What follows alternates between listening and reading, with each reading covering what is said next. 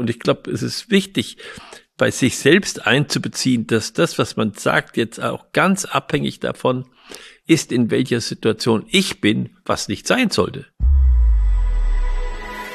Herzlich willkommen beim Gedankengut Podcast mit Wolfgang Gutballett und Adrian Metzger im Dialog zu Fragen und Impulsen unserer Zeit. Schön, dass du dabei bist. Denken wir, was wir sagen. Wolfgang, als du dieses Thema vorgeschlagen hast für eine Podcast-Folge, musste ich erstmal selbst nachdenken. Was könnte er jetzt damit meinen? Und du hast mir dann ein bisschen berichtet, dass es dir sehr wichtig ist, bewusst mit Sprache umzugehen und eben sich Gedanken zu machen, wie wir etwas sagen.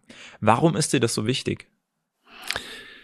Ich muss ja nicht nur darauf achten, was ich gesagt habe, ich muss ja auch darauf achten, was versteht der andere und äh, deshalb muss ich auch schauen, äh, wie es ankommt.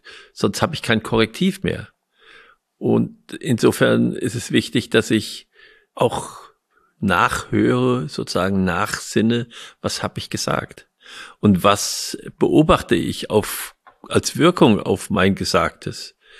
Äh, und daran lerne ich mehr zu informieren andere und mehr das rüberzubringen, äh, was ich rüberbringen will. Es gibt ja auch die Situation, dass ich sagen kann, wer spricht jetzt eigentlich aus mir? Oder was spricht aus mir? Bin ich gerade in einem Erregungszustand? Oder habe ich gerade etwas sehr Interessantes gehört, was ich jetzt einfach so aufnehme und weitergebe? Habe ich das eigentlich schon verarbeitet? Weiß ich eigentlich selbst, was das bedeutet? Also insofern können wir sehr schnell in eine, in eine Situation kommen, die man früher so bezeichnet hat, ich bin außer mir. Das ist ein wunderbares Bild. Ich bin außer mir. Das heißt, ich bin aus meiner Persönlichkeit raus. Äh, und ich habe neulich mit einem, mit einem Gesichtsleser, äh, haben wir ja auch Podcasts gemacht und dann gesagt, lass uns mal über mich sprechen.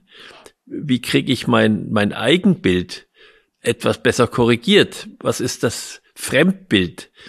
Damit ich sozusagen mein, mein Eigenbild nicht falsch ist im Verhältnis zum Fremdbild. Ich muss ja immer sehen, dass ich das einigermaßen zur Überdeckung bekomme. Und er sagt jetzt, es gibt zwei Situationen bei dir, wo du eigentlich wissen kannst, dass du aus deiner Persönlichkeit bist, dass du nicht mehr in deiner Persönlichkeit bist, wenn du stur wirst und wenn du zu emotional wirst. Ich fand das einen interessanten Hinweis und ich äh, versuche jetzt immer darauf zu achten, ob sich sowas anzeigt bei mir, äh, um zu sagen, ja, was ist jetzt mit dir los? Und ich glaube, es ist wichtig, mit bei sich selbst einzubeziehen, dass das, was man sagt, jetzt auch ganz abhängig davon ist, in welcher Situation ich bin, was nicht sein sollte. Das erinnert mich an den Film Alles steht Kopf, was ein sehr schöner Zeichentrickfilm ist, der das verdeutlicht. Und zwar gibt es da eine Schallzentrale in jedem Kopf der Personen, die dort ähm, als Zeichentrickfiguren eben spielen. Und in dieser Schallzentrale sitzen eben unterschiedliche Emotionen. Und da gibt es den Ärger und die Freude. Und es gibt eben einen Kontrollpult wie bei einem Raumschiff. Und dieses Kontrollpult wird quasi von einer Emotion oder von allen Emotionen eben gemeinschaftlich geführt. Und dann gibt es auch immer die Chefin, die Chefemotion. Und das kann dann eben der Ärger sein, das kann die Freude sein, das kann die Trauer sein, die eben an diesem Pult dazu gange ist. Und das ist vielleicht dann auch ein schönes Bild Bild für das, was du beschrieben hast, dass ich das Gefühl habe, oh, jetzt war gerade der Ärger am Kontrollpult, jetzt hat mich gerade der Ärger gesteuert oder jetzt hat mich die Freude gesteuert. Ähm, und darauf kann man ein bisschen achten, aber häufig, glaube ich, fehlt uns dafür die, die Langeweile. Der Moment, wo wir einfach Zeit haben, dass dieser Gedanke überhaupt aufkommen kann, wo man Zeit hat, überhaupt einen Blick in seine eigene Kontrollzentrale da oben im Kopf zu werfen. Oder wie geht es dir da? Das ist so. Das ist ein, das ist ein Ringen und äh, und wenn wir in so einer in so einem Außer uns sein sind, wieder reinzukommen, das braucht auch manchmal Zeit. Das braucht das braucht Ruhe. Das ist ein Grund, weshalb ich so viele Gedichte auswendig gelernt habe, weil ich dann in dem Augenblick mir irgendeines dieser Gedichte nehme und möglichst ein passendes zur Situation und spreche das. Und in dem Augenblick kriege ich das hin, wieder etwas in mich hineinzukommen. Weil ich möchte doch nicht haben, dass die Menschen, die zu mir kommen, sich erst vorher unterhalten. Sag mal, in welcher Laune ist er denn heute? Ja, aber das ist doch durchaus üblich, ne, dass die sich schon mal vorher informieren, naja, gehst du jetzt hin oder gehst du jetzt nicht hin und mit was musst du rechnen? Das ist doch keine gute Situation, oder? Da gibt's auch äh, leider, leider äh, extrem warnende Statistiken äh, bei Richtern. Also, mhm. dass die eben vor dem Mittagessen, nach dem Urlaub in ganz unterschiedlichen Stimmungen sind und ja. auf dem Papier gleiche Straftaten anders bewerten. Ja. Das kann verheerende Folgen haben, wenn man da auf der falschen Seite von der Bank sitzt. Ja. ja. Ähm, du hast von dieser Feedback-Schleife gesprochen, so würde ich es jetzt einfach mal benennen. Also ähnlich wie wenn wir laufen lernen, dass wir merken, okay, so kann ich das Gleichgewicht behalten, so kann ich drei, vier Schritte machen, so kann ich vielleicht äh, fünf, sechs Schritte machen. Wie schaffen wir es, diese Feedback-Schleife auch in unserem Sprechen zu leben? Weil ich habe immer wieder das Gefühl, dass uns da irgendwie so ein bisschen der Ehrgeiz, vielleicht, okay, Ehrgeiz ist jetzt immer ein Begriff, den du nicht so gerne hast, aber die Motivation fehlt, das wirklich richtig anzugehen. Weil laufen, das will man schon ordentlich können, aber sprechen tun wir ja auch viele als Menschen. Und trotzdem habe ich das Gefühl, dass wir uns da weniger Mühe geben, immer wieder Unfälle zu produzieren, also Dinge zu erzeugen, ins Wanken zu kommen, wo wir eigentlich was ganz, wo, wo ganz anders hinwollen, aber uns unsere Beine in diesem Bild geblieben, wo ganz anders hingetragen haben, als wir eigentlich hin wollten. Und wie schaffen wir es da, in diese Feedback-Schleife zu kommen und zu sagen, okay, wenn ich das so und so mache, bleibe ich im Gleichgewicht, wenn ich das so und so mache, falle ich hin. Wie schaffen wir das beim, beim Denken über unsere Sprache? Ich kann mir, ich kann mir äh, so Begriffe schaffen innerlich, äh, an denen ich dann mich selbst wahrnehmen kann. Also äh, zum Beispiel beim Sprechen gibt es ähm, unterschiedliche Arten zu sprechen. Ich kann einfach was wegreden, also mir von der Seele reden. Und ich muss gucken, was gerade los ist. Und äh, da brauche ich solche Begriffe, um das unterscheiden zu können. Ich kann sagen, dass ich hinrede. Also ich rede so, dass es der andere merkt, dass es für mich bestimmt ich kann einen Schritt weitergehen, kann sagen, ich kann ihm zureden. Also dann gehe ich schon in ihn hinein und äh, da sind Willensimpulse dann mit verbunden und nicht nur Informationen, wenn ich ihm zurede oder zu ihm rede. Und ich kann noch einen Schritt weitergehen, kann sagen, was muss ich dem eigentlich sagen? Also was, wenn, wenn ich jetzt das von außen betrachte, was müsste ich zu, als, als Mensch, der den, der ihn mag, was müsste ich ihm jetzt eigentlich sagen? Dann sage ich das gar nicht mehr aus, aus meinem Bedürfnis heraus, sondern ganz aus dem Bedürfnis des anderen. Und diese vier Stufen, da können wir uns abprüfen, wie es gerade jetzt steht mit uns. Und wir haben ja oft diese Menschen, die sagen, äh, was ich übrigens immer schon mal sagen wollte. Äh, ja, das ist ganz offensichtlich, dass das ein Wegreden ist und weniger ein Zureden ist. Aber es, es entlastet ihn, wenn er es gesagt hat. Ja, übrigens beim Hören ist das ganz genauso. Ich kann da genauso diese vier Stufen machen und kann sagen, ja, höre ich nur ab, nämlich ob da was dabei ist, was ich nutzen kann. Höre ich hin, um einfach zu wissen, was er wirklich gesagt hat, dass ich das praktisch auch wiederholen könnte. Oder höre ich ihm zu, weil ich denke, er hat was zu sagen und es ist eine Botschaft für mich drin und, und die will ich verstehen. Oder höre ich hindurch.